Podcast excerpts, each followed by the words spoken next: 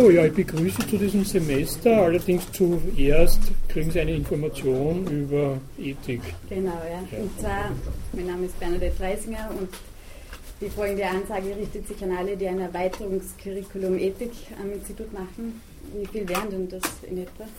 Oh. Okay. Und da gibt es eben das Angebot äh, eines Tutoriums, wobei das aufgrund der Menge an Lehrveranstaltungen so aussehen wird, dass Sie sich per E-Mail in dem Fall an mich wenden können, und zwar wenn Sie sowohl inhaltliche als auch organisatorische Fragen haben. Und ich werde die Fragen dann nach Möglichkeit beantworten, beziehungsweise wenn es den Lehrveranstaltenden recht ist, wenn es gröbere Schwierigkeiten gibt, dass ich das dann weiterleite und das eventuell nochmal durchbesprochen wird mhm. oder so. Und die E-Mail-Adresse ist die folgende.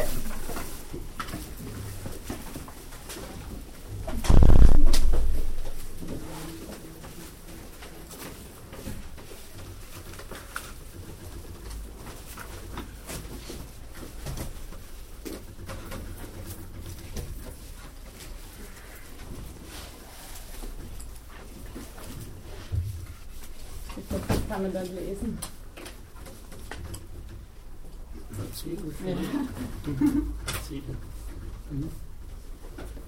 Und ja, das wäre es eigentlich so grob gesagt.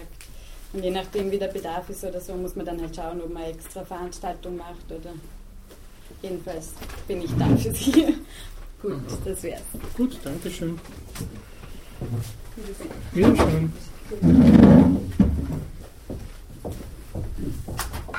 Ja, ehrlich gesagt, ich kann Ihnen in dieser Frage wenig weiterhelfen, weil ich das nicht ganz verstanden habe, was das ist, aber das dürfte da irgendwie mit meiner eingeschränkten Wahrnehmung der Ethik zu tun haben. Ähm, ja, es tut mir leid, dass Sie letztes Mal äh, Sie umsonst kommen haben lassen. Äh, bin nur leider immer noch nicht sozusagen so richtig, äh, wie man so sagt, gesund oder so etwas. Ähm, daher wird es heute vielleicht ein wenig kürzer sein als normal. ich hoffe dann, nächste Woche geht es dann vor Ostern los. Auf alle Fälle als kleines Supplement und Tröst, Trostblattel kann ich Ihnen äh, nun eine Literaturliste, die ich immer verteile, damit Sie nicht alle Namen und diese Literatur mitschreiben müssen, die ich in der Vorlesung erwähne, schon heute geben, wenn Sie das rumgehen lassen. Äh,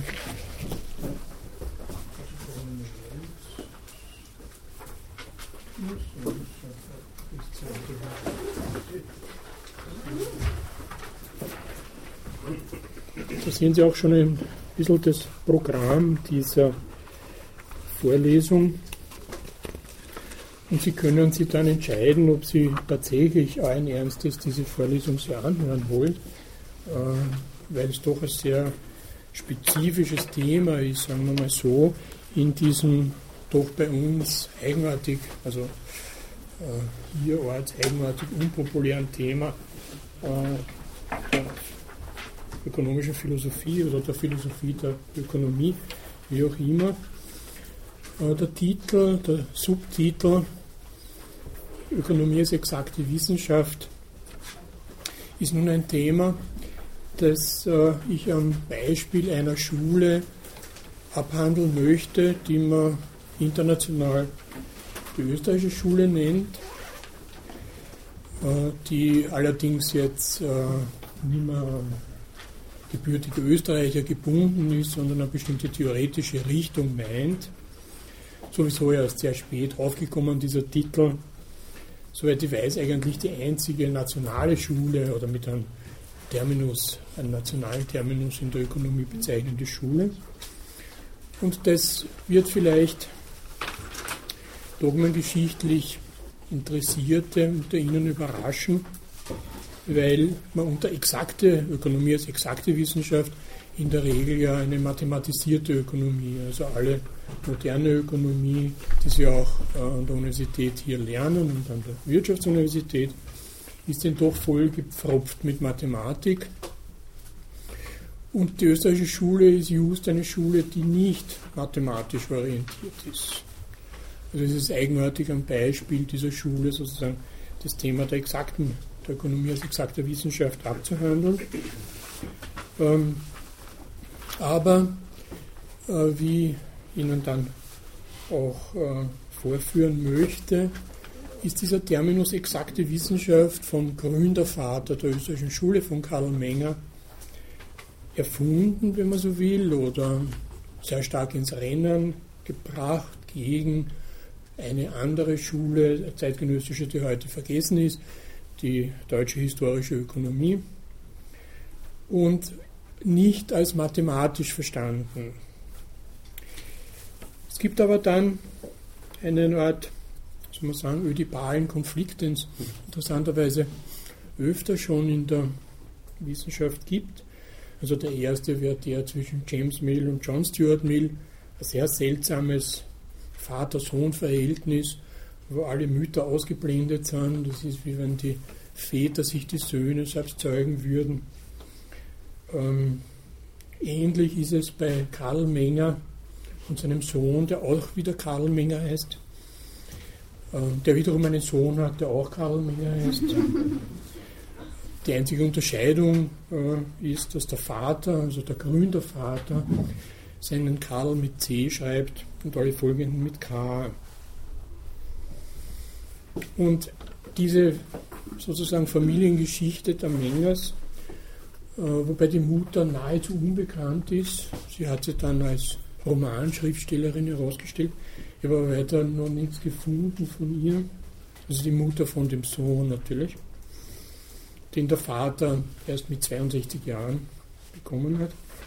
Der wird dann Mathematiker, und zwar ein sehr berühmter Mathematiker, der auch eine Professur hier in Wien dann in den 30er Jahren hat, dann in die USA emigriert und nicht mehr wiederkommt, wie viele andere. Das ist eine Spezialgeschichte der Wiener Universität. Ähm, und dieser Karl Menger hat nun die Idee, eine exakte Wissenschaft auf mathematischer Basis aufzubauen und führt auch ein Kolloquium, ein mathematisches Kolloquium, wo unter anderem nicht sehr prominent in dem Ganzen, aber doch sehr wichtige ökonomische Mathematik betrieben wird. Das wäre sozusagen zunächst mal der Einstieg, wie aus äh, gleichsam einer Art Familiengeschichte der österreichischen Schule, also dem Gründervater Karl Menger und dessen Sohn, der dann eben die mathematische Ökonomie nicht begründet, sondern gleichsam hier in Wien dann sehr prominent macht gegenüber den anderen Mitgliedern der österreichischen Schule, das vor allem Mises und Hayek. Also es wäre sozusagen eine Art Abzweigung, die dann vor allem in den USA eine ziemliche Geschichte verzeichnet, eine Geschichte der modernen mathematischen Ökonomie, die sich dann vor allem in der Spieltheorie äußert. John von Neumann, Oskar Morgenstern, die zwei Autoren dieses berühmten Buches Game Theory and Economic Behavior von 1944, wo die Spieltheorie in die Ökonomie eingeführt wird, waren beide hier in Wien bei diesem mathematischen Kolloquium von Menger. Neuer, äh, Entschuldigung, Neumann hat hier vorgetragen und Morgenstern hat wahrscheinlich interessiert zugehört zunächst einmal.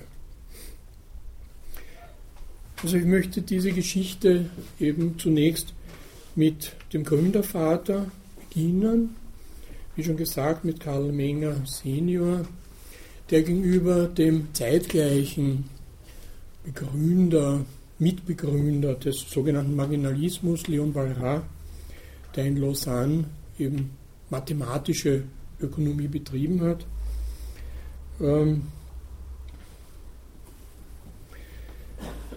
dem hat äh, Menger noch brieflich seine Überzeugung vom Unwert der Mathematik mitgeteilt, wodurch natürlich dann der Briefwechsel heftig gestört war, weil Leon Walras über einen Mittelsmann geglaubt hat, er hätte einen Parteigänger der mathematischen Ökonomie ähm, und in Menger gefunden. Äh, Menger hat die Mathematik nur als Hilfswissenschaft stark gemacht. Es ist überhaupt so, wenn man Philipp Mirowski, den Sie da auf der Literaturliste finden, der ein interessanter, etwas dissidenter Dogmengeschichtler ist und just an der Universität lehrt, an der dann auch Karl Menger in Amerika lehren wird, an Notre Dame in, in Indiana. Ähm, der meint nun, dass Karl Menger überhaupt nichts mit dem äh, mit dieser Revolution, mit dieser marginalistischen Revolution zu tun hätte. Er klammert ihn sofort aus. Also das, was man gemeinhin in der Dogmengeschichte lernt, dass um 1870 eine Revolution in der äh, Ökonomie stattfindet, die man Marginalismus, Grenznutzentheorie, subjektive Wertlehre etc. etc. nennen kann. Und die drei Gründerväter kennt, William Jevons in England, der 1871 seine Principles of Political Economy schreibt, äh, eben Karl Menger, der ebenfalls 1871 seine ähm, äh, Grundlagen der Wirtschaft, wie heißt das so schön, äh, Grundsätze der Volkswirtschaftslehre, das wird dann auch natürlich mit Principles übersetzt. Und schließlich Leon Walras, der 1874 seine Elemente einer reinen äh, Ökonomie, politischen Ökonomie sogar vorlegt und äh, diese zwei Jevons und äh, Walras, die seien wesentlich affiziert von einem physikalischen Modell gewesen. Das ist die Argumentation von Mirowski. Dazu passt natürlich Menger keineswegs und daher schließt Mirowski Menger gleich aus aus dieser ganzen Sache. Äh, da hat er einen äh, Gewährsmann hier in Wien, Erich Streisler, der nun schon emeritiert ist, der 1972 einen Aufsatz in der History of Political Economy geschrieben hat, to what extent was Menger a marginalist, und wo Streisler schon sehr schön zeigt und auch in dem Aufsatz, äh, den Sie hier da finden, dass Menger eben ähm, keineswegs im Zentrum seiner Theorie das Grenznutzprinzip hat, also den ganzen Marginalismus, sondern ganz andere Theoreme äh, für wichtig hielt.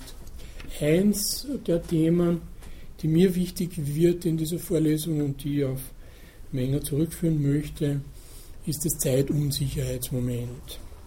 Nämlich, dass es äh, schlä also dass es in der Ökonomie, selbst wenn sie eine, und das ist ja der Witz einer exakten Wissenschaft, dass sie eine Gesetzeswissenschaft ist, und wenn immer Gesetze aufgestellt werden, und Menger sagt es auch ausdrücklich, dann doch auch zu dem Zweck Voraussagen treffen zu können.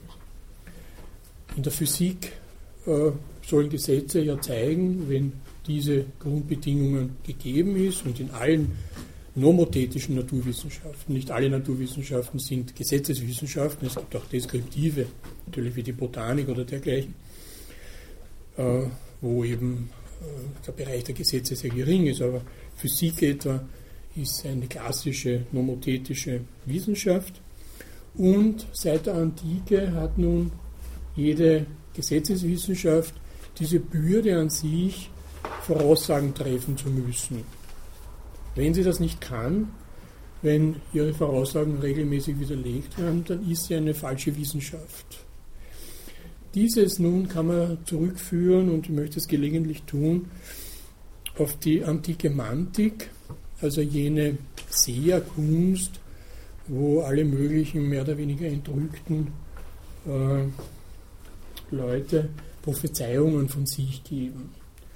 Ähm, Hochgräbe hat es sehr schön als eine Art Protowissenschaft bezeichnet, wie der Übergang von diesen Prophezeien zu dem, äh, was man wissenschaftlich fundierte Voraussage nennen kann, vor sich geht. Und wie Sie wissen, verlangt man ja von den Ökonomen immer Voraussagen und amüsiert sie dann, wenn sie nicht eintreffen. Ganz wesentlich nun in der Zeit, die mich da beschäftigen wird, sind es Voraussagen der Konjunktur. Ähm, also diese, dieses Zeitunsicherheitsmoment, das Menger da einführt, das würde dann äh, über Oskar Morgenstern weiterverfolgen. Oskar Morgenstern nun ist jemand, der eine Art Sympathisant von Karl Menger Junior in dieser mathematischen Richtung war und der dann auch von Hayek das Institut für Konjunkturforschung übernimmt in den 30er Jahren. Und dieser Oskar Morgenstern nun steht wiederum im engeren Kontakt zu einem Kreis, den man getrost nicht nur als österreichische Schule, also zweite Generation bezeichnen kann, sondern auch geführt von dem Hauptexponenten dessen, was man heute so gern Neoliberalismus nennt. Ein Wort, das äh, bei manchen Furcht und Schrecken auslöst, wie Weiland der berüchtigte Manchester-Kapitalismus. Und es hat da ganz äh, ähnliche Züge, nämlich aller Staatsinterventionismus wird da verdammt. Äh, es soll die reine Marktwirtschaft herrschen und dann geht es allen gut.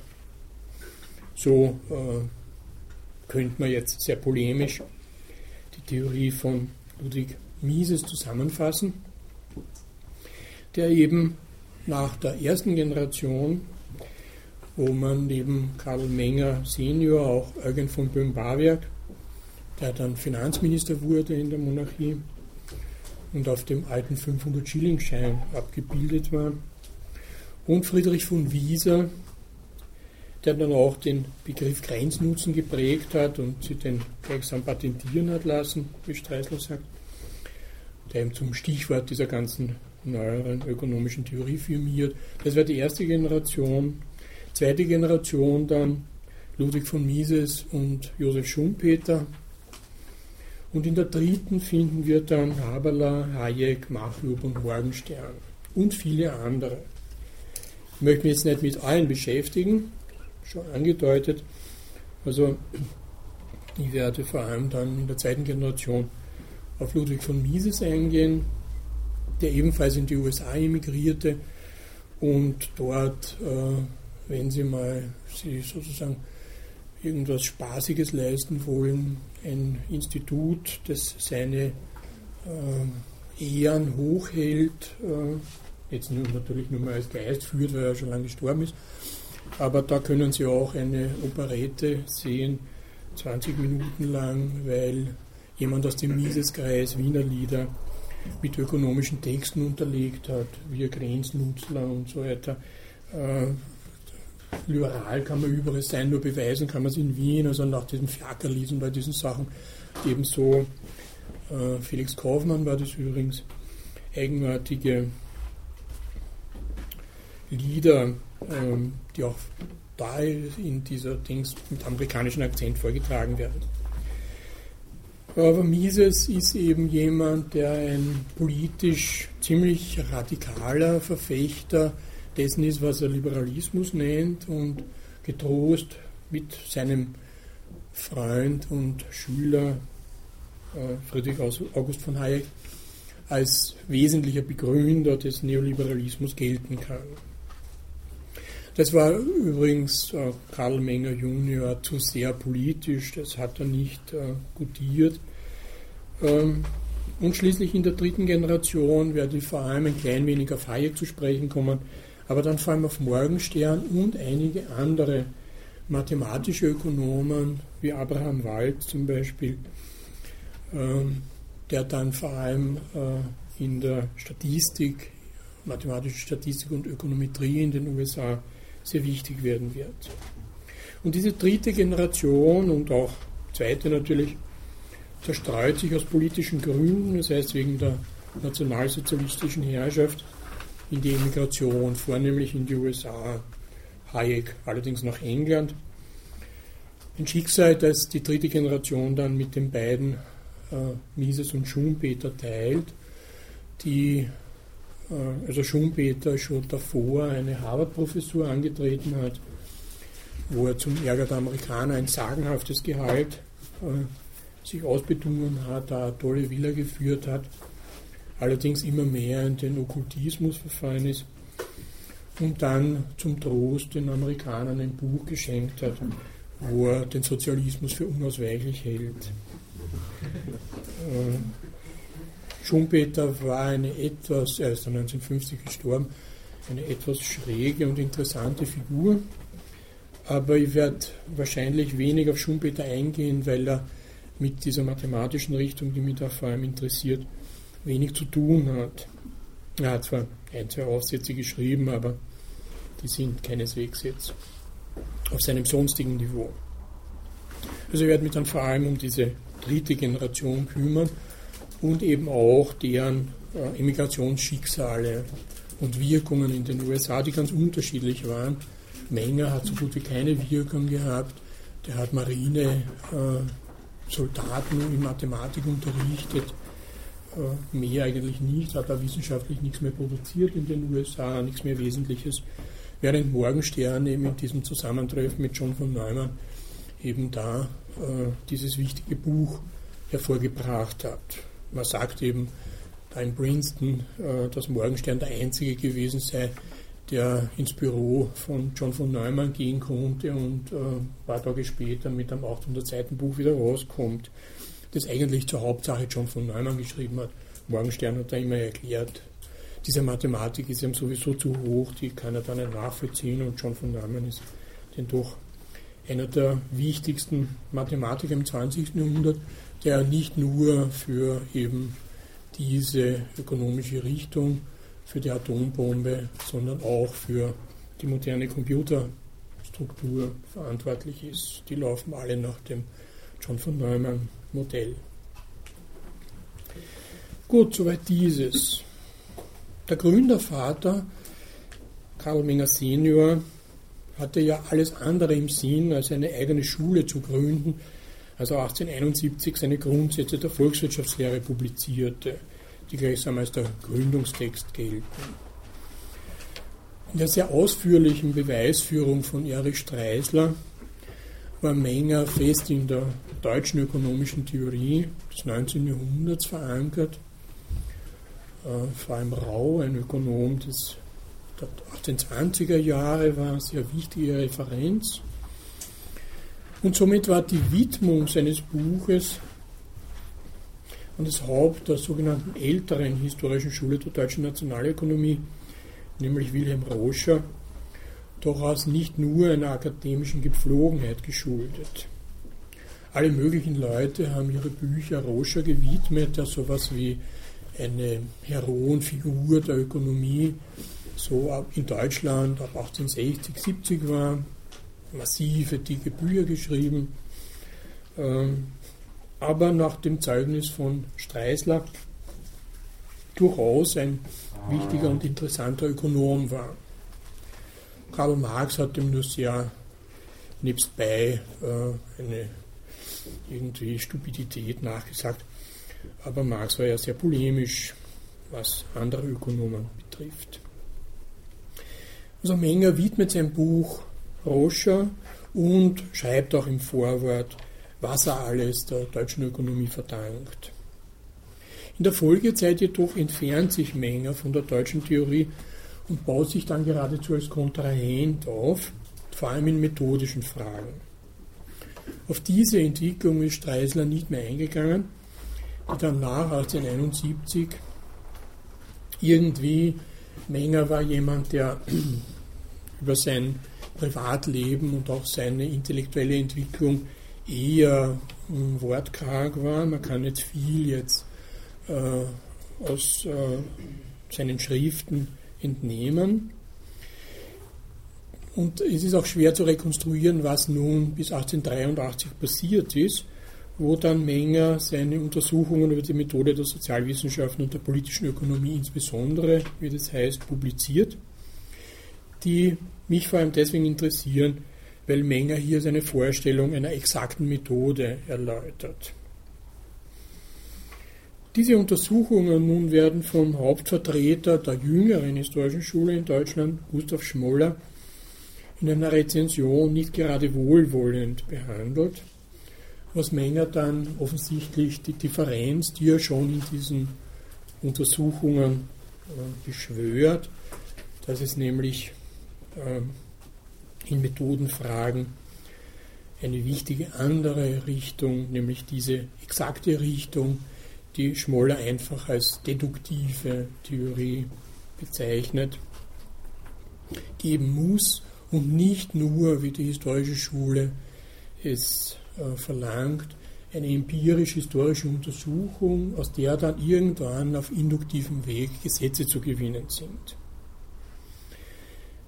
Wir werden hören, äh, wie nun bei Menger sich äh, die deduktive, also die reine Theorie mit der Empirie irgendwie zu vertragen hat, weil natürlich die Empirie nicht einfach vergessen werden kann, aber sie ist nicht Ausgangspunkt einer theoretischen Fassung der Ökonomie.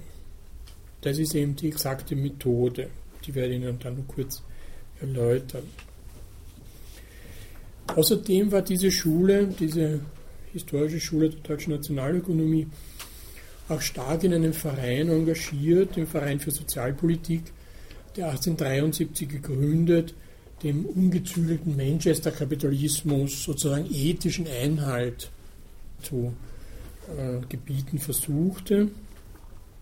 Darum hat man diese Mitglieder des Vereins für Sozialpolitik dann auch Kathedersozialisten genannt, weil sie eben vornehmlich Professoren der Ökonomie an deutschen Universitäten waren, die jetzt zum wenigsten Sozialisten waren, aber dann doch äh, versucht haben, sozusagen äh, einen Staatsinterventionismus, wenn man so will, äh, für durchaus positiv und wichtig und notwendig zu halten. Es mag sein, dass der Keim damit für eines der wichtigsten Elemente der österreichischen Schule gelegt war, nämlich ihre heftige Abneigung gegen die Interventionen des Staates in die Ökonomie. Das findet sie weniger bei Menger selbst, der sich immer heftig dagegen verwehrt, ein Manchester-Kapitalist zu sein, sondern vor allem dann in der zweiten Generation bei Ludwig von Mises und August Friedrich Hayek äh, ist das prominent vertreten und bringt sie dann auch in eine scharfe Gegnerschaft zu John Maynard Keynes äh, und dessen Wirtschaftstheorie und Wirtschaftspolitik und insgesamt seine Theorie, auch seine Geldtheorie. Und auch in der gegenwärtigen Krise erklären ja Vertreter dieser Schule den Staat nicht als Lösung, sondern als Ursache des Problems. In, einer, in seiner etwas paranoid klingenden Autobiografie 1940 versteigt sich Mises dann zu der Behauptung, dass die Vertreter der historischen Schule allesamt Nationalsozialisten gewesen seien, was für einige wie Werner Sombart zum Beispiel durchaus zutrifft, aber pauschal sicher nicht behauptet werden kann.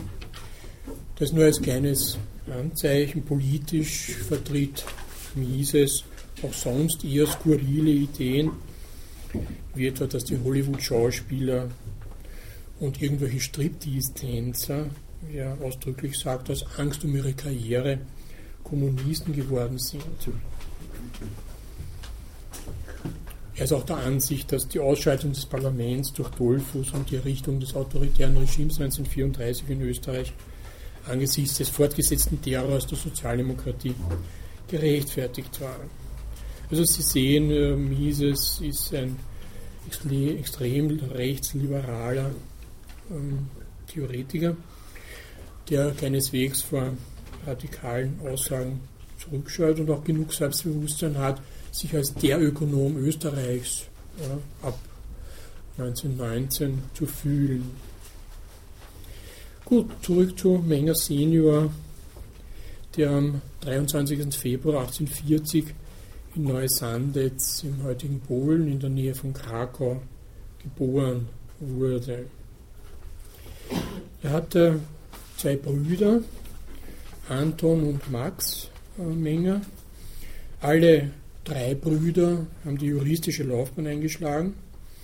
Karl Mengers zwei Jahre älterer Bruder Max wurde Wirtschafts- und Finanzjurist. Bekannt wurde er wegen seines politischen Engagements als Mitglied des Fortschrittsclubs. Dies verschaffte ihm Mandate im Gemeinderat von Wien, im Landtag und im Reichsrat. Der eineinhalb Jahre jüngere Bruder Karls, nämlich Anton Menger, war zunächst Anwalt in Wien, dann Universitätsprofessor für Zivilrechtsverfahren, ab 1877 ordentlicher Professor und hat eine ganze Menge sozialpolitischer Schriften verfasst. Das bekannteste Werk von ihm, das Recht auf den vollen Arbeitsertrag, da will er die sozialistische Gesellschaftskritik von ihrer nationalökonomischen Verbrämung befreien. Äh, obwohl Hofrat und Universitätsprofessor war ein revolutionärer Denker und kämpferischer Sozialist, wie Boos von ihm vermeldet. Das war ja in der Monarchie durchaus noch möglich. Später ist es dann an der Universität immer schwieriger geworden. Äh, Anton Menger ist übrigens 1906 in Rom verstorben, also recht zeitig. Karl Menger nun studiert ab 1859 an der Wiener Universität Rechts- und Staatswissenschaften, setzt diese Studien in Prag fort und schließt auch in Prag äh, seine Studien ab und bekommt dann 1867 den Titel des Dr. Jur von der Universität Krakau verliehen. Dazu muss man sagen, in dieser Zeit konnte man in Wien und offensichtlich auch in den anderen Städten der Monarchie nicht unmittelbar Nationalökonomie studieren, sondern bis 1972 war ja die Nationalökonomie ein bloßes Anhängsel des juristischen Studiums. Das heißt, alle Ökonomen, die in Wien ausgebildet wurden, also die nicht an die Welthandel, äh, jetzige Wirtschaftsuniversität gegangen sind, sondern an der Universität studiert haben, waren eigentlich hauptsächlich Juristen, die dann sozusagen als äh, Zuckerstreuer drüber ein bisschen Nationalökonomie ähm, mitbekommen haben. Und so auch Menger. Die Vorgeschichte äh, der Ökonomie in Österreich zu seiner Zeit war gerade Lorenz von Stein, ein wesentlicher Professor hier für Ökonomie. Lorenz von Stein hat äh, eine riesige Verwaltungsökonomie da äh, irgendwie, muss man sagen, äh, verfasst äh, und offenbar in der Lehre vorgetragen, die Menger dann bei einer Rede einer Gedenkbüste in der Aula als vollkommenen Unsinn bezeichnen wird und geradezu äh, dem armen Lorenz von Stein noch Steine in das Grab nachwirft. Also von, äh, davon hat Menger wenig gehalten. Zunächst aber wird der Zeitungsredakteur Redaktionssekretär der amtlichen Wiener Zeitung mit der Aufgabe der Beobachtung und systematischen Auswertung der Marktlage.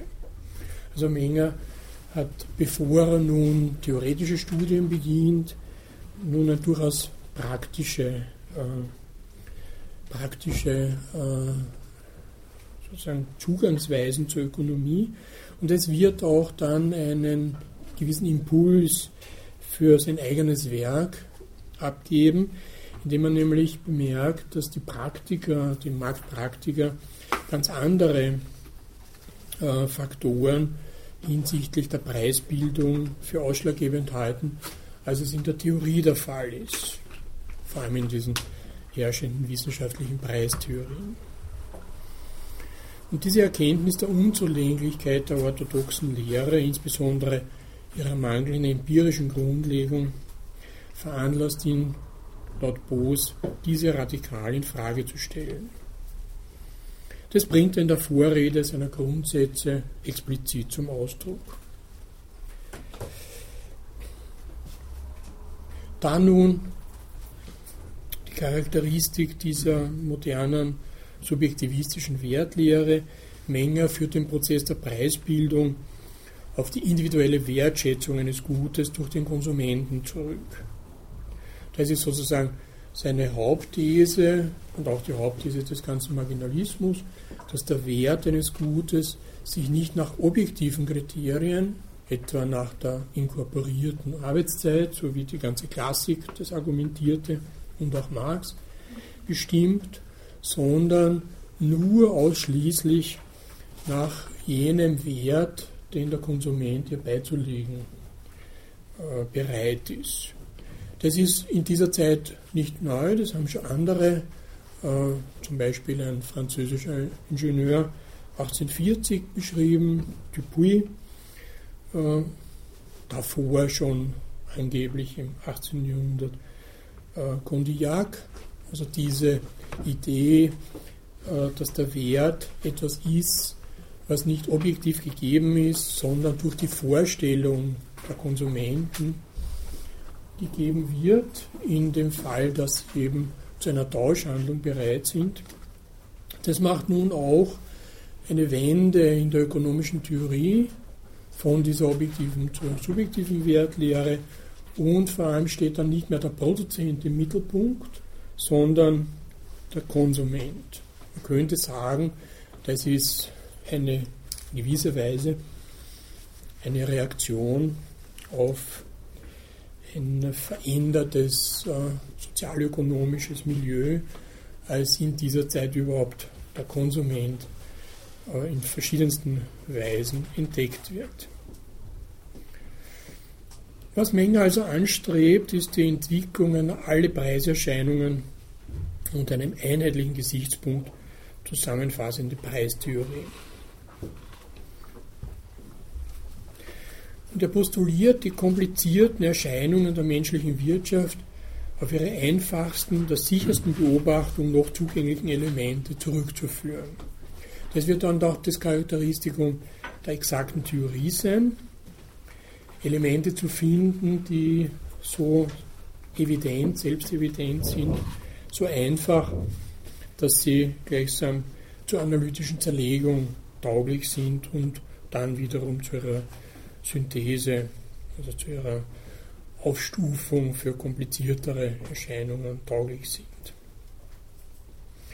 Der einfachste Ausgangspunkt nun für Menger ist der ungesellschaftliche Mensch, der wie Robinson nur seine Überlebensbedürfnisse kennt und diese nach Dringlichkeit ordnet. Demgemäß gibt es eine Skalierung bei Menger. Güter erster Ordnung sind solche der unmittelbaren Bedürfnisbefriedigung. Güter zweiter Ordnung sind Rohstoffe, Zwischenprodukte etc., die zur Herstellung der Güter erster Ordnung gebraucht werden. Es gibt also eine Unterscheidung in ökonomische Güter, da ist der Bedarf größer als die Menge und nicht ökonomische. Das wären dann die freien Güter wie Luft etc., wo mehr angeboten wird, als Nachfrage da ist. Zumindest jetzt noch. Wir sehen, wie das weitergeht. Wenn immer so eine Knappheit eintritt, also wenn immer Güter im Verhältnis zum Bedarf knapp werden, dann muss planvolles Handeln und das ist ökonomisches Handeln einsetzen, um diese Ressourcen entsprechend zu nutzen. Ziel des ökonomischen Handelns ist es nicht, die Sättigung einzelner Bedürfnisse zu erreichen, sondern die verfügbaren Teilquantitäten im Gesamtgefüge der Bedürfnisse so einzusetzen, dass ein maximaler Nutzenzuwachs entsteht. Also man sorgt natürlich jetzt nicht nur äh, zum Beispiel für das Grundbedürfnis des Essens und häuft irrsinnige Mengen von Nahrungsmitteln an, sondern man muss auch für Kleidung sorgen, für Wohnung sorgen etc., was alles so die, unsere Grundbedürfnisse sind und eine gewisse hm, Harmonie in diesem Gesamtgefüge der Bedürfnisse erreichen. Aber wichtig ist nun der Ausgangspunkt bei Menger, dass er eine Art ungesellschaftlicher Mensch, also ein von seinen biologischen Bedürfnissen bestimmter Konsument nun im Zentrum der Ökonomie steht und von dem aus dann gleichsam aufgebaut wird eine gesellschaftliche Ökonomie, insofern dieser Einzelne dann zum Tausch mit anderen gezwungen wird. Und dieser Tausch nun, der bestimmt dann auch die Güter in unterschiedlicher Weise. Es gibt dann Güter gesteigerter Absatzfähigkeit, die je nach Kultur und Epoche unterschiedlich sein können und diese werden dann zu Geld. Das ist eine Geldentstehungstheorie, die Menger dann 1892 vorführt in einem längeren Artikel Handwörterbuch der Staatswissenschaft und die sozusagen eine Art, wie soll man sagen, eigenartige äh, Grundlagentheorie des Geldes aus den Bedürfnissen des Tausches ist. Menger führt da fiktive, fiktive Geschichte ein, dass eben auf irgendeinem Bazar äh, die Leute tauschen Kamele gegen Orangen und so weiter und so weiter. Und halt draufkommen, dass das alles sehr unbequem ist, wenn sie diese Güter tauschen müssen, weil entweder findet man nicht gleich das Gut, das man jetzt haben will, äh, oder man kann das nicht teilen. Ein Kamel kann man sehr schlecht aufteilen, äh, andere Dinge kann man ebenso schlecht teilen. Daher wird man der, auf den Einfall kommen, wenn ein Gut nahezu immer von allen nachgefragt wird, also dieses Gut einer gesteigerten Absatzfähigkeit, also wo ich einigermaßen sicher sein kann, dass alle immer dieses wollen, zum Beispiel eben immer Kamele, dann kann man seine Sachen in Kamele eintauschen und warten, bis man wirklich, obwohl man gar keine Kamele will, äh, warten, bis man nun dieses andere Gut am Markt vorfindet und dann das Kamel einsetzen. Dann hat das Kamel sozusagen Geldfunktionen übernommen. Es ist eine Art Wertspeicherung, es ist dann auch ein Wertmaß und so weiter, alles, was man dem Geld da dann zuschreiben kann. Also Geld ist da dann erklärt aus einer Art Bequemlichkeit des Tauschhandels ähm, und das Tauschmittel äh, ist dann die ganz entscheidende Geldfunktion. Das ist eine Geldentstehungstheorie, die immer wieder in den Lehrbüchern wiederholt wird, obwohl es eben auch konkurrierende Ideen gibt, die eigentlich plausibler sind als diese. Ich würde Sie nur bitten, dass man ein klein wenig eine Pause macht und etwas lüftet, damit wir wieder zum Sauerstoff kommen.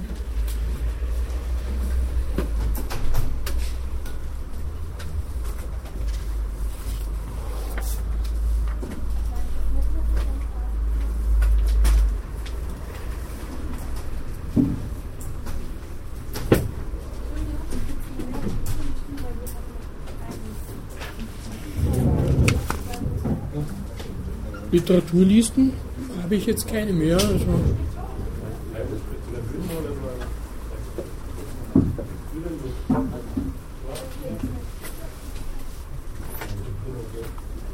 das ist nett. Okay.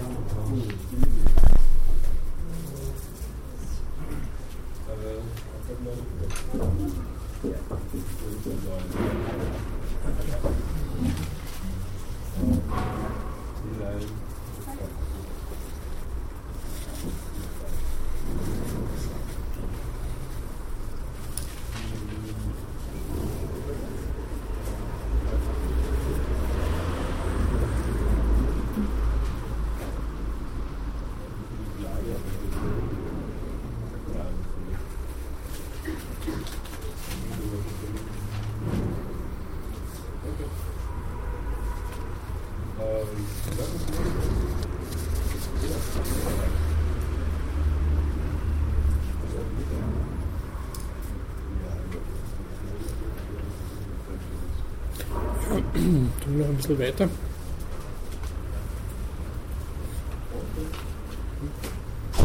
Also mit diesen Grundsätzen konnte sie dann Menger 1872 an der Universität Wien habilitieren und wird dann 1873 außerordentlicher Professor und 1879 ordentlicher. Das ist weniger wichtig. Amüsant ist, äh, wenn man so will, dass er ab 1876 Prinzenerzieher wird, eine ganz klassische alte Funktion von Lehrern, und zwar unterrichtet er den damals 18-jährigen Kronprinzen Rudolf in politischer Ökonomie und Statistik. Da muss dieser Rudolf auch Aufsätze schreiben, die sind da erhalten. Dieses Lehrbuch gibt es, es ist von Streisler publiziert, sogar ins Englische übersetzt worden. Haben also einen kleinen Aufsatz geschrieben mit dem scherzhaften Titel Kronprinz Rudolfs letzter Lehrer. Das äh, werden Sie nicht so als Anspielung verstehen, aber es hat schon in den 50er Jahren Filme gegeben. Kronprinz Rudolfs letzte Liebe, die Mary von Wetzerer, mit der sie dann umgebracht hat. Also das war für Österreich sicher eine tragische Geschichte, weil der Kronprinz Rudolf denn doch ein sehr liberaler und aufgeschlossener Geist war, der wahrscheinlich diese österreichische Monarchie noch in eine andere Richtung hätte bringen können, wie auch immer. Auch Menger hat da, und es ist ihm dann eine zu liberale Erziehung vorgeworfen worden, wenig ausrichten können. Nun zu dem 1883 publizierten Untersuchungen über die Methode, mit denen Menger beabsichtigte, wie er da in der Vorrede schreibt, die sinnlose Phrasiologie in der Nationalökonomie zu beenden. In diesem Buch lassen sich drei große Themenbereiche unterscheiden. Die Entwicklung einer Systematik der Wissenschaft, da eben dann diese exakte Methode, die Kritik der älteren und jüngeren historischen Schule der Volkswirtschaftslehre, eben diese deutschen Ökonomen, was dann eben zum Methodenstreit in der Folge führen wird, der mich weniger interessiert und schließlich der Entwurf des methodologischen Individualismus. Das ist so, eine, äh, so ein Kernstück der äh, ökonomischen Theorie, auszugehen eben methodologisch vom Individuum. Ich habe es schon angedeutet, dass äh, Menger sich äh, im Briefwechsel mit Leon Walras gegen die Mathematik als zentrale äh, Form der wissenschaftlichen Gestaltung der Ökonomie äh, ausspricht. Sein Sohn wird später mal diese Abneigung auf die schlechte gymnasiale Ausbildung in der Mathematik zurückführen, dass nämlich Menger im Gymnasium keine Differentialrechnung gekannt habe und dann im Alter mal versucht hat, so eine Art Selbstbildungskurs nun diese Infinitesimalrechnung nachzuholen, aber da offenbar wenig erfolgreich war.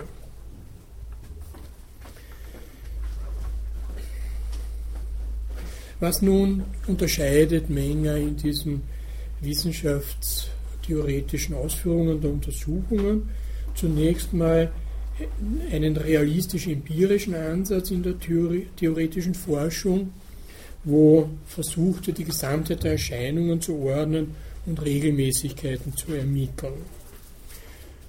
In dem ganzen äh, unendlichen Gewusel von Erscheinungen, die sich da in der Gesellschaft vorfinden, muss nun in irgendeiner Weise auch bei einer empirisch ausgerichteten Forschung eine Ordnung impliziert werden, damit überhaupt mit dem Material umgegangen werden kann.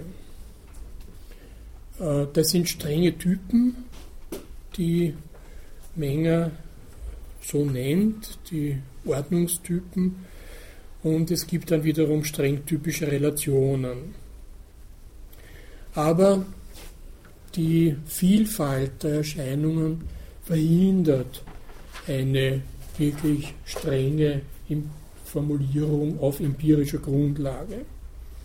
Es ist keine strenge Kategorienbildung möglich, weil konkrete Phänomene eben keine durchgängige Übereinstimmung aufweisen.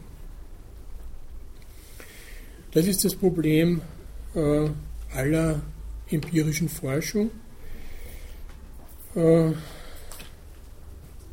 und dementsprechend sind auch dann die Gesetze, die man finden kann, als Ergebnisse einer realistischen empirischen Richtung, formal unvollkommen. Ihre Theorien bieten lediglich ein mangelhaftes Verständnis, eine ungewisse Voraussicht und eine nicht durchwegs gesicherte Beherrschung der Phänomene. Das ist das Problem der realistisch äh, empirischen Richtung, dass sie natürlich auch in die ganze Welt der Erscheinungen eine Art Vorprägung einbringen muss, eine Selektion treffen muss, nicht alles behandeln kann äh, und daher immer im Ungewissen bleibt, wie vollständig jetzt ihre Ordnungsprinzipien durchgesetzt sind. Menger bezeichnet bestimmte Erscheinungsformen, die sich mit größerer oder geringerer Variationsbreite im Wechsel der Phänomene wiederholen, als Typen. Und die Erforschung dieser Typen bildet eine notwendige Voraussetzung für eine über die bloße Beobachtung hinausgehende Erkenntnis. Das wäre jetzt sozusagen in Mengers Worten noch einmal, ohne die Kenntnis der Erscheinungsformen vermöchten wir die uns umgebenden Myriaden von konkreten Erscheinungen weder zu erfassen, noch auch in unserem Geiste zu ordnen. Sie ist die Voraussetzung jeder umfassenderen Erkenntnis der realen Welt. Also das wäre die erste Aufgabe einer theoretischen Forschung, Bildung von Typen. Das kann aber innerhalb des empirischen Ansatzes nur annähernd gelöst werden. So Menger. Die Aufstellung von Kategorien ist zwar möglich, die Einordnung der realen Phänomene unter diese theoretischen Ordnungsschema jedoch nicht streng und ausnahmslos durchführbar. So stellen die Realtypen lediglich Grundformen der realen Erscheinung dar, innerhalb deren typischen Bilde, indes eine mehr oder minder, ein mehr oder minder weiter Spielraum für Besonderheiten, auch für die Entwicklung der Phänomene gegeben ist.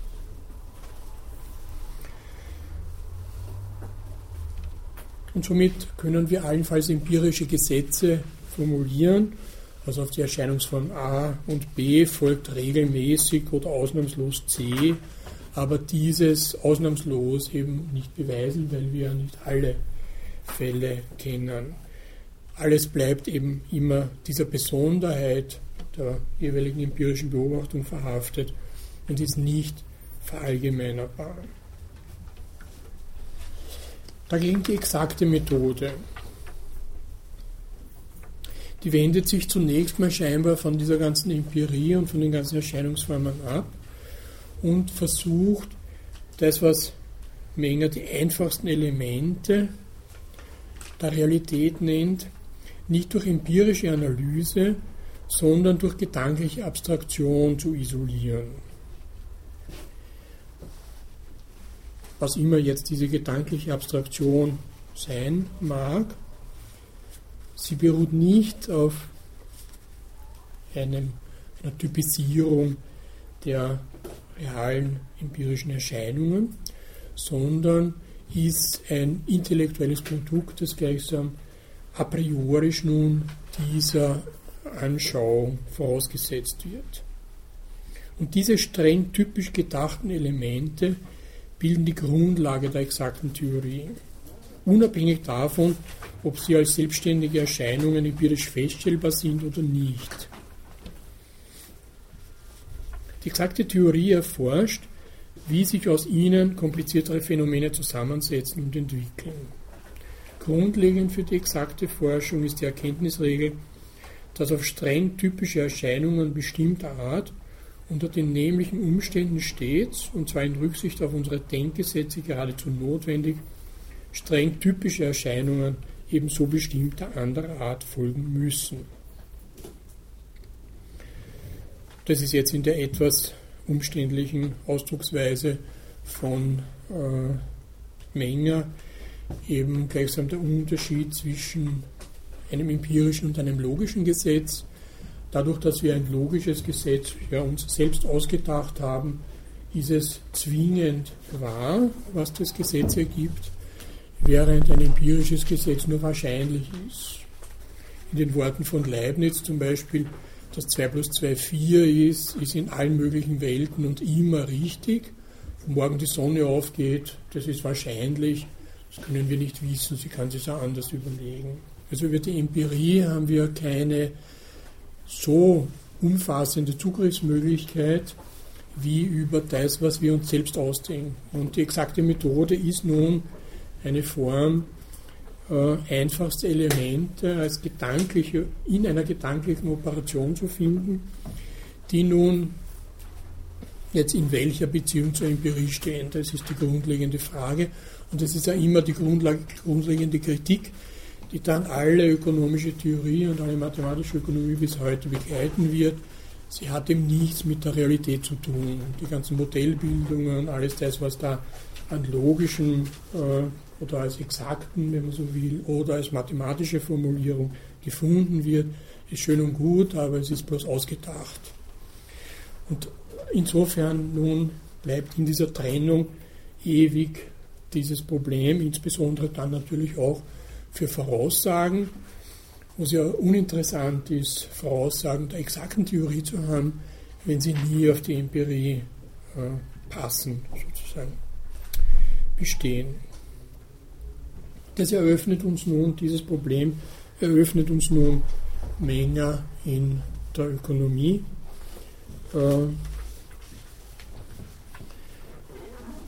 für die exakte Theorie ist es also irrelevant, ob die Elemente als empirisch selbstständige und reine Tatbestände beobacht sind, beobachtbar sind oder ob sie analytisch aus komplexen Phänomenen des Wirtschaftslebens gewonnen werden müssen.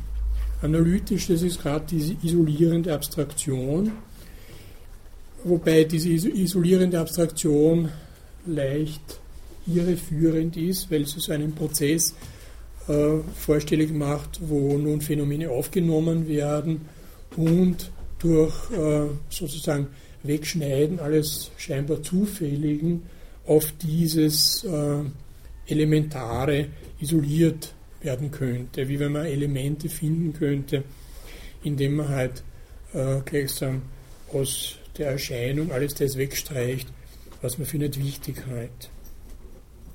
Trotzdem ist aber eben äh, für Menger die exakte Wissenschaft darin ausgezeichnet, dass sie untersucht, wie aus den einfachsten, zum Teil geradezu unempirischen Elementen der realen Welt in ihrer gleichfalls unempirischen Isolierung von allen sonstigen Einflüssen sich kompliziertere Phänomene entwickeln, mit steter Berücksichtigung des exakten, gleichfalls idealen Maßes. Nun, da finden wir wieder die einfachsten Elemente, die er gedanklich isoliert, sind im Fall der Ökonomie die biologischen Grundbedürfnisse des Menschen, der als eine Art natürlicher Konsument gefasst wird. Damit wird keine soziale Kategorie gewählt, kein soziales Atom als Ausgangspunkt, sondern eine Naturalisierung und gleichzeitige Isolierung des Individuums aus dem gesellschaftlichen Zusammenhang. Auf diese Art denkt man sich die für die Theorie grundlegenden einfachsten Elemente des nach ökonomischen Prinzipien handelnden Menschen einfach aus. Nun, ähm, die auf diese Weise gewonnenen exakten Typen bilden für Menger die Voraussetzung für die Aufstellung der exakten Gesetze. Diese Gesetze stellen Regelmäßigkeiten in den Relationen der Erscheinungen welche ausnahmslos und als solche vollständig verbürgt sind, fest. Es handelt sich um Gesetzmäßigkeiten, nach welchen sich aus jenen einfachsten Elementen in ihrer Isolierung gedacht komplizierte Menschheitsphänomene gestalten. Also das wäre, und das ist ein Beispiel, das dann Menger anführt, eine Feststellung etwa der Preisänderung, wenn sich der Bedarf ändert, aufgrund einer exakten Methode müsste man auch genau exakt die Preisänderung, also nach ihrem Maßstab, äh, bestimmen können. Nur hat man davon nichts, weil in der realen Welt äh, die Vorgänge nicht so isoliert und so abstrakt ablaufen. Das heißt, die exakten Gesetze sind gleichsam jene, nach denen die Wirklichkeit handeln müsste, wäre sie streng denkbar. Die Wirklichkeit ist aber äh, komplexer und vor allem nicht auf diese wenigen Elemente reduzierbar. Zum Beispiel eben handeln die Menschen nicht immer vernünftig, sie haben nicht nur rationale Wahlhandlungen, sondern auch irrationale. Kurzum, sie haben nicht alle gegebenen Informationen zur Verfügung, etc. etc. Alle diese Besonderheiten äh, spielen eine Rolle in der realen Welt, können aber von einer Theorie nicht erfasst werden. Eine Theorie kann gleichsam, eine exakte Theorie kann gleichsam immer nur ein sehr abstraktes Gerippe der Zusammenhänge vorstellig machen und behaupten, dass der Tendenz nach diese Zusammenhänge auch in der Wirklichkeit feststehen mit diesen ganzen Abänderungen, Modifikationen und so weiter.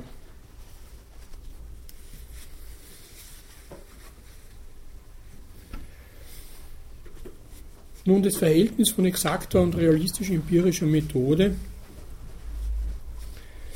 äh, ist so zu denken, da die exakte Forschung jeweils nur einen bestimmten Aspekt der empirischen Wirklichkeit herausgreift, das ist eben dieses Element der Isolierung, kann nur die Gesamtheit der exakten Theorien in Verbindung mit den Ergebnissen der realistischen Richtung der theoretischen Forschung das tiefste dem Menschengeist erreichbare theoretische Verständnis der Sozialerscheinungen in ihrer vollen empirischen Wirklichkeit eröffnen.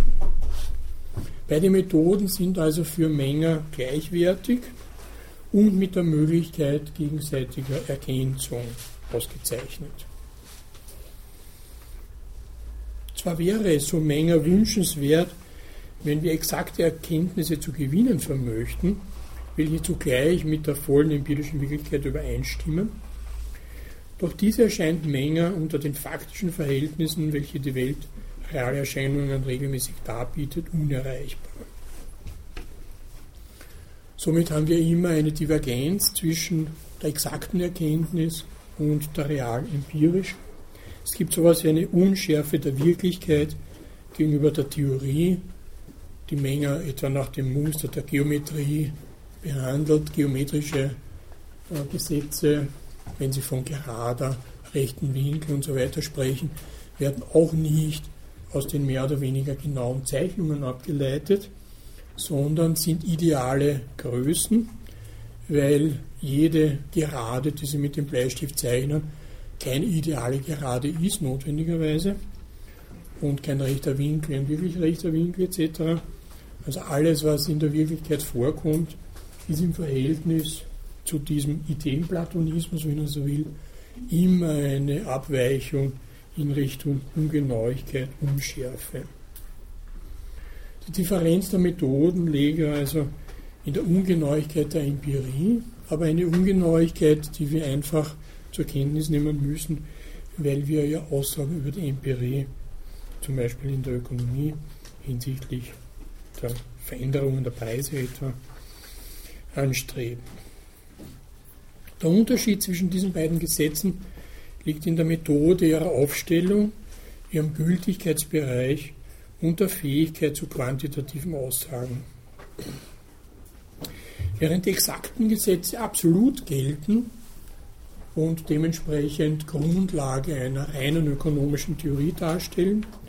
Und das heißt für Menger, für alle Zeiten und alle Völker ausnahmslos, ist das empirische Gesetz lediglich für die raumzeitlichen Verhältnisse günstig, für die die Beobachtungen angestellt werden.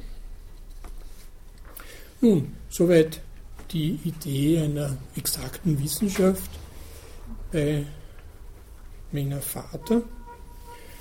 Nur noch ein paar Worte zu dem Sohn Karl Menger.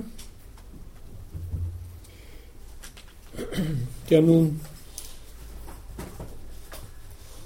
wie Menger einmal gesagt hat, wenn er sieben Söhne hätte, würde er sich wünschen, dass alle sieben Ökonomen würden.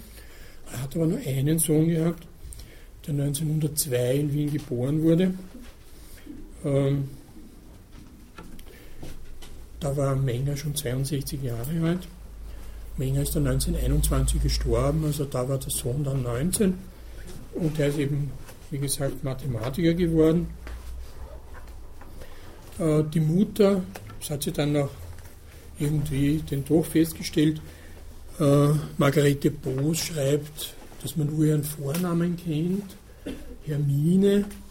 Sie hat nämlich die Verhandlungen der, des Verkaufs der Bibliothek von Karl Menger äh, nach Japan geleitet. Äh, Karl Menger hat ja testamentarisch die Bibliothek vermacht, das waren glaube ich 27.000 Bände. Äh, und die Japaner haben diese Bibliothek großteils angekauft, die ist seither in Tokio, an der Universität von Tokio. Es gibt auch den Katalog dazu gedruckt.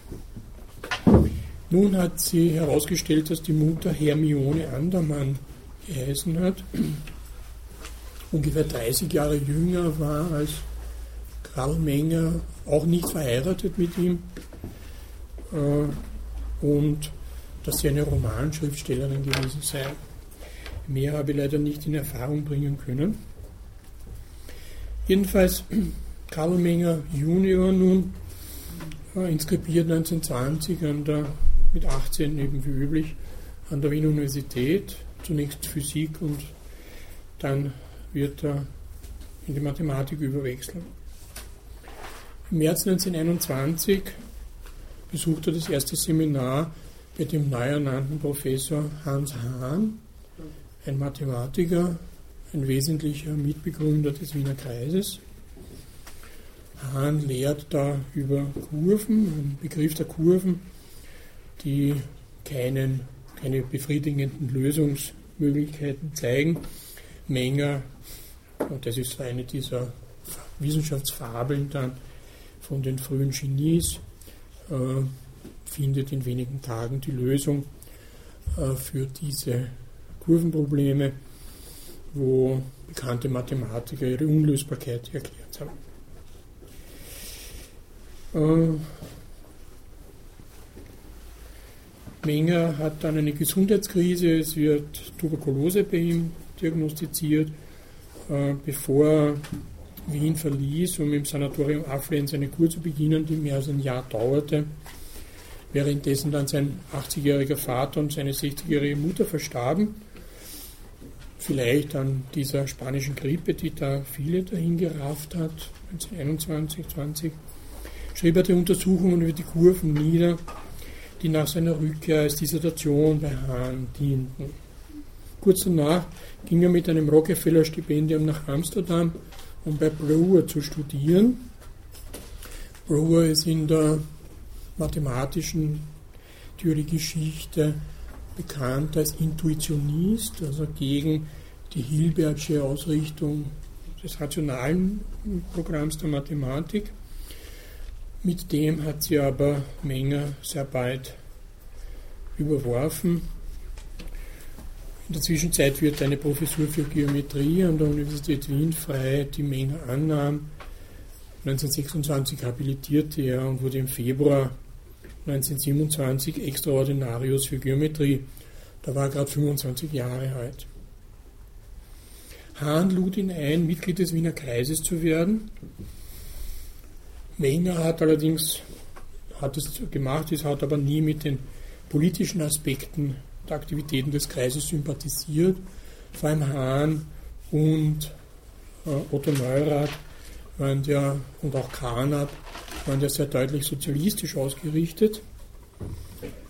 Äh, und somit war der Wiener Kreis sozusagen auch eine politische Opposition zu dem ökonomischen Mises-Kreis, der, glaube ich, jeden Freitag in der Handelskammer äh, ganze Menge Leute um sich verhandelt hat, versammelt hat, Mises nämlich und äh, da halt nationalökonomische Probleme diskutiert hat, während im Wiener Kreis ja überhaupt keine nationalökonomischen Probleme diskutiert wurden.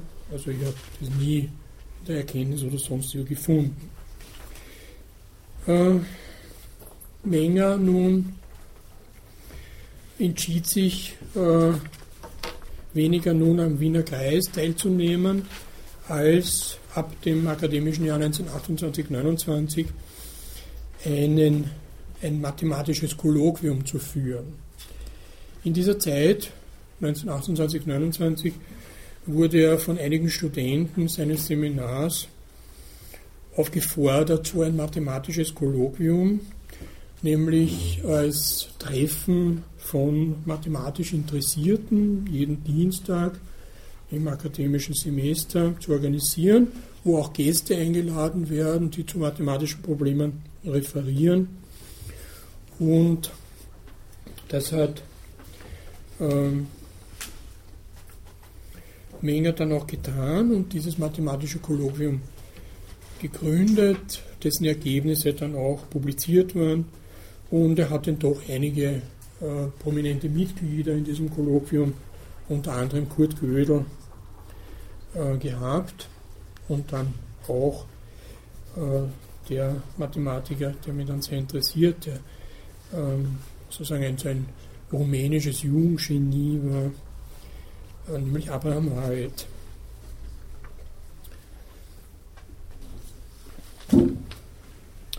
Dieses mathematische Kolloquium nun spielt eine wichtige Rolle in der Entwicklung der mathematischen Ökonomie, obwohl im, den, wie man in den Ergebnissen sehen kann, es nur ein sehr beschränkter Teil äh, dieser gesamten Diskussion waren, also nur einige, vielleicht ein, ein Sechstel oder Siebtel äh, in diesen publizierten Texten befasst sich mit mathematischer Ökonomie. Und wesentlich dafür verantwortlich war eben dieser schon genannte rumänische Jude Abraham Wald. Eine sehr irgendwie unglückliche Figur, weil er hier in Wien äh, das er sehr geliebt hat, aber trotzdem eine sozusagen eher von den anderen untergeordnete Rolle eingenommen hat, vor allem Morgenstern, der ihn dann auch beschäftigt hat im äh, Institut für Konjunkturforschung, dürfte ihn nach den Äußerungen dieser Texte ein klein wenig ausgebeutet haben. Ähm, Abraham Wald ist dann in die USA emigriert, notwendigerweise, sonst wäre er ja wie seine gesamte andere Familie im KZ ermordet worden von den Nazis. Das ist ja nur ein kleiner, kleiner Hinweis darauf, was sozusagen äh, der Nationalsozialismus nebst den ganzen anderen Katastrophen, die er ausgelöst hat, äh, für eine intellektuelle Katastrophe, gerade für Wien, dargestellt hat, weil das ja anders als in Deutschland dann viel, viel weniger zu einer Art Wiederanknüpfung an diese ganzen Vorkriegsthemen war. Und Wien in der Zwischenkriegszeit war tatsächlich sozusagen, äh, wenn man so will, eine intellektuelle Hauptstadt in Europa, also kaum in, äh, in so vielen Bereichen, von der Mathematik über die Philosophie bis zur Ökonomie, hat es solch, so eine Konzentration wesentlicher Leute gegeben. Ob man mit ihnen nun einverstanden ist oder nicht, ist eine andere Sache. Dieser Abraham Wald ist auch 1902 geboren, so wie Menger, und hat erst sehr spät mit mathematischer Arbeit begonnen, 1930 nämlich, wurde dann aber eine ganz bestimmende Figur in diesem Kolloquium und auch Mitherausgeber der Ergebnisse. Äh, über ein Art Privattutorium das Wald einem Bankier namens Karl Schlesinger gegeben hat. Ähm, ein, ein, Job, den Menger für ihn gefunden hat. Er musste immer irgendwie für Wald Jobs finden, sozusagen. Hat sie eine äh, wichtige Änderung in seinem Leben ergeben, indem er nämlich dann zunächst äh, hat er geometrische Probleme, äh, geometrische Topik vor allem, äh, zu seinem Hauptgebiet gehabt und dann wurde er in der mathematischen Ökonomie sehr wichtig, in den USA dann auch in der Statistik.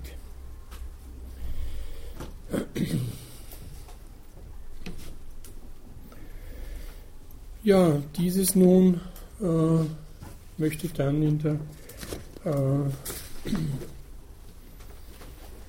relativen Breite dieses Kolloquiums mal einholen, eben äh, was da angebahnt wird äh, zwischen Morgenstern, Neumann, Wald und so weiter und das dann auch in der amerikanischen Immigration weiterverfolgen, um ein klein wenig eine Vorstellung zu gewinnen, äh, wie man sich nun gleichsam die Genesis der mathematischen Ökonomie vorstellen kann, aus welchen Problemlagen, in welchem diskursiven Zusammenhang sie entsteht, auf welche Fragen sie antworten möchte und wie sie dann vor allem das Objekt ihrer Forschung selbst verwandelt und verändert.